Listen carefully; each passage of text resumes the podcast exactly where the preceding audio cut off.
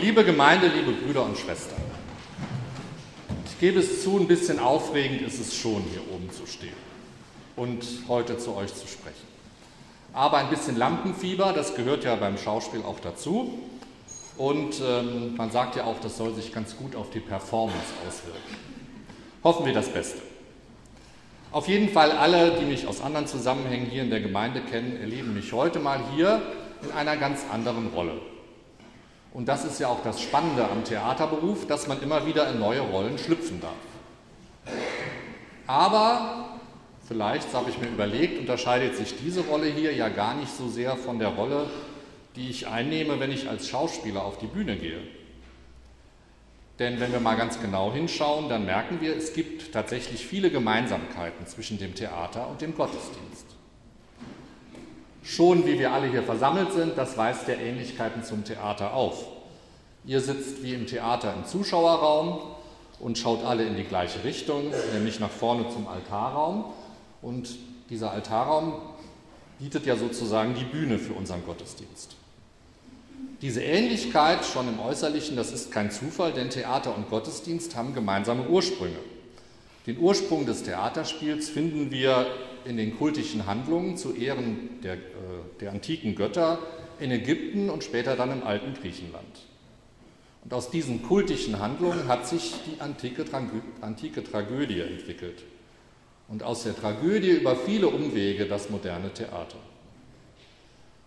Nun, auch wenn in einem Theatersaal nicht wie in der Kirche unbedingt jeden Sonntag das gleiche Stück aufgeführt wird, so gibt es dort auch viele rituelle Elemente, die sich wiederholen. Wenn im Theater am Anfang das Licht ausgeht und sich der Vorhang öffnet, dann ist das für mich als Zuschauer doch auch immer fast so etwas wie ein heiliger Moment. Wir sind ganz gespannt, was uns jetzt auf der Bühne erwartet. Und am Ende, nach der Vorstellung, da wird das, was wir gesehen haben, mehr oder weniger kräftig beklatscht. Das kennen wir alle. Genau wie ein Schauspieler muss sich auch ein Pfarrer auf seinen Auftritt vorbereiten. Er zieht ein Kostüm an, er geht im Geist nochmal den Ablauf durch und seinen Text. Und im besten Falle sollte er auch ein bisschen sein, Hand, sein schauspielerisches Handwerk verstehen. Und ein bisschen Stimm- und Sprechtraining, das kann sicher auch nichts schaden. Vom Lampenfieber, das habe ich ja schon erwähnt, mal ganz zu schweigen. Oft erleben wir aber im Gottesdienst selber auch theatrale Elemente. Wir hören in den Lesungen zum Beispiel Geschichten aus der Bibel. Es gibt aber auch Gottesdienste, in denen die Bibeltexte nicht nur vorgelesen werden, sondern auch als sogenanntes Anspiel von Laienschauspielern vorgeführt werden. Manchmal werden im Gottesdienst sogar längere Theaterstücke gespielt. Am bekanntesten und am beliebtesten ist sicher das Krippenspiel, das zu Weihnachten eigentlich immer fest mit dazugehört. Heute wird das Krippenspiel in der Regel von Kindern vorgeführt und gespielt, aber das war nicht immer der Fall. Ursprünglich wurde es tatsächlich von Erwachsenen aufgeführt. Das Krippenspiel zeigt eine Geschichte, an der wir uns auch nach 2000 Jahren nicht satt gesehen haben. Und die Bibel ist voll von solchen Geschichten, die es immer wieder wert sind, erzählt zu werden. Im frühen Mittelalter wurden diese Geschichten im Gottesdienst mit theatralen Mitteln dargestellt.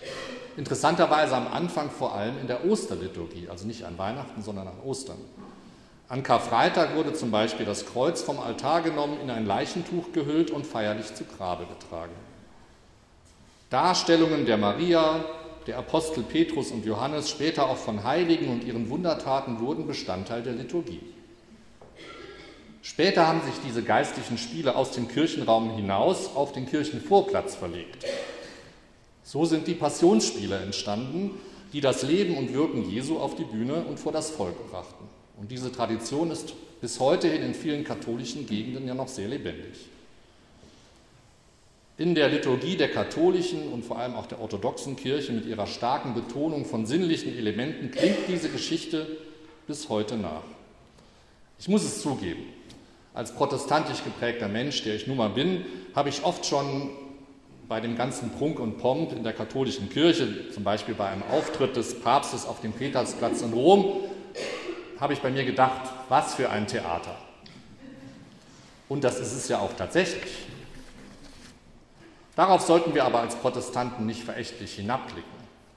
Haben wir nicht auch manchmal Sehnsucht nach etwas mehr Action, etwas mehr Sinnlichkeit im Gottesdienst? Und beurteilen wir einen Gottesdienst nicht auch oft nach der Performance des Predigers, ja? ob und wie er es geschafft hat, uns in seinen Bann zu ziehen und zu bewegen?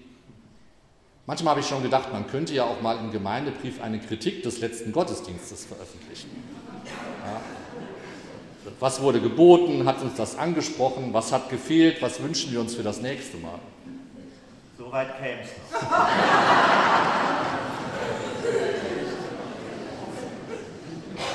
Aber mal im Ernst. Also worauf ich hinaus will, ist das folgende. Es gibt eine lange gemeinsame Geschichte von Theater und Gottesdienst. Aber all diese Gemeinsamkeiten, von denen ich erzählt habe, sind ja im Grunde genommen nur Äußerlichkeiten, die darauf verweisen, dass Gottesdienst und Theater einen gemeinsamen Ursprung haben. Ich meine aber, es gibt auch noch einen inneren Zusammenhang, der beides miteinander verbindet. Was suchen wir denn im Gottesdienst und was suchen wir im Theater? Der griechische Philosoph Aristoteles hat für das, was wir im Theater erleben, den Begriff der Katharsis geprägt.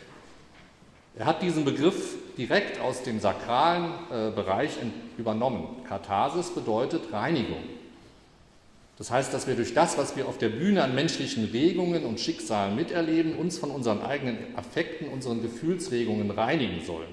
Das Mitfühlen mit den Figuren und Personen ist also der ursprüngliche Sinn und Zweck des Theaters. Und der soll uns nach der Aufführung gereinigt zurücklassen. Auf der Bühne, im Theater agieren Menschen stellvertretend für uns miteinander. Wir fühlen mit den handelnden Personen mit, wir hoffen und bangen mit ihnen. Das Happy End ist darum so beliebt, weil wir alle für unser eigenes Leben uns ein Happy End wünschen. Das Theater erzählt Geschichten über das menschliche Miteinander. Ein gutes Theaterstück, eines, das mich berührt, erzählt darüber hinaus auch immer etwas über mich. Ich schaue zu und denke, da geht es um mich, um mein Leben. Darum geht es also im Theater. Aber was wir uns fragen sollten, ist doch, worum geht es eigentlich hier, heute Morgen, in so einem Gottesdienst? Zunächst einmal natürlich geht es um Gott. Es geht um unsere Beziehung zu Gott. Wir alle die wir hier sitzen, sind miteinander verbunden dadurch, dass wir uns gemeinsam auf Gott beziehen, auf ihn hoffen, ihm vertrauen. Und dass wir das gemeinsam tun, diesen Gottesdienst verweist darauf, dass wir in lebendiger Beziehung zueinander stehen. Und das ist etwas ganz anderes, als zum Beispiel alleine zu Hause zu Gott zu beten. Es macht eben einen Unterschied, ob ich alleine zu Hause vor dem Fernseher einen Film anschaue oder ob ich mich aufmache, um eine Theateraufführung zu besuchen. Denn wie ein Theaterbesuch durchbricht auch ein Gottesdienst unseren Alltag. Allein dadurch, dass ich mich dorthin auf den Weg mache und mit anderen zusammentreffe. Hier wie dort sind wir verbunden miteinander durch den gemeinsamen Bezug auf etwas Drittes, das über uns als Einzelne hinausweist. Ich meine, es gibt auch ein modernes Missverständnis, das darin besteht, dass man sich seinen Glauben und seine Beziehung zu Gott irgendwie alleine zu Hause aus verschiedenen Konfessionen und Religionen zusammenbasteln kann. Viele Menschen sagen, sie seien gläubig und sie müssten dazu aber nicht in die Kirche gehen. Das mag möglich sein, aber ich denke, dass damit was Wesentliches verloren geht. Zum Glauben gehört immer auch das Zusammensein, die Gemeinschaft, das gemeinsame Erleben mit anderen. Und ich denke, auch Gott möchte das. Er will, dass wir uns aufeinander beziehen, dass wir uns aufeinander beziehen, dass wir in Beziehung zu ihm, aber eben auch zueinander leben. Das eine ist ohne das andere wertlos. Und natürlich geht es im Gottesdienst auch darum, dass wir spüren, das hier, was hier passiert, das hat mit mir zu tun, mit meinem Leben. Gott hat uns jemanden geschickt, der versucht hat, uns genau das klarzumachen. Jesus Christus. Dass durch diesen Jesus Gott als Mensch zu uns gekommen ist, das beweist doch, dass es Gott um uns Menschen geht und dass die Beziehungen unter uns Menschen ihm wichtig sind. Es gibt eine Stelle in der Bibel, die das besonders deutlich macht und die für mich persönlich immer sehr wichtig gewesen ist. Es ist die Geschichte der Kreuzigung Jesu. Was für eine großartige, aber auch traurige und tragische Geschichte. Da lesen wir bei Matthäus in Kapitel 27, Vers 46. Und um die neunte Stunde schrie Jesus laut, Eli, Eli, lama asabtani. Das heißt, mein Gott, mein Gott, warum hast du mich verlassen? Hier spricht kein ferner Gott, hier spricht ein Mensch in höchster Not. Dadurch, dass Jesus in seiner letzten Stunde seinem Gott diese Frage stellt und ihn dadurch ja auch in Frage stellt, kommt er uns als Mensch ganz nahe. Das habe ich immer schon so empfunden. Es gibt noch eine andere Stelle, die haben wir eben äh, im Evangelium gehört. Da führt Pilatus Jesus vor das Volk und er sagt aber nicht, schaut, das ist ein Gott, sondern er sagt, schaut, welch ein Mensch.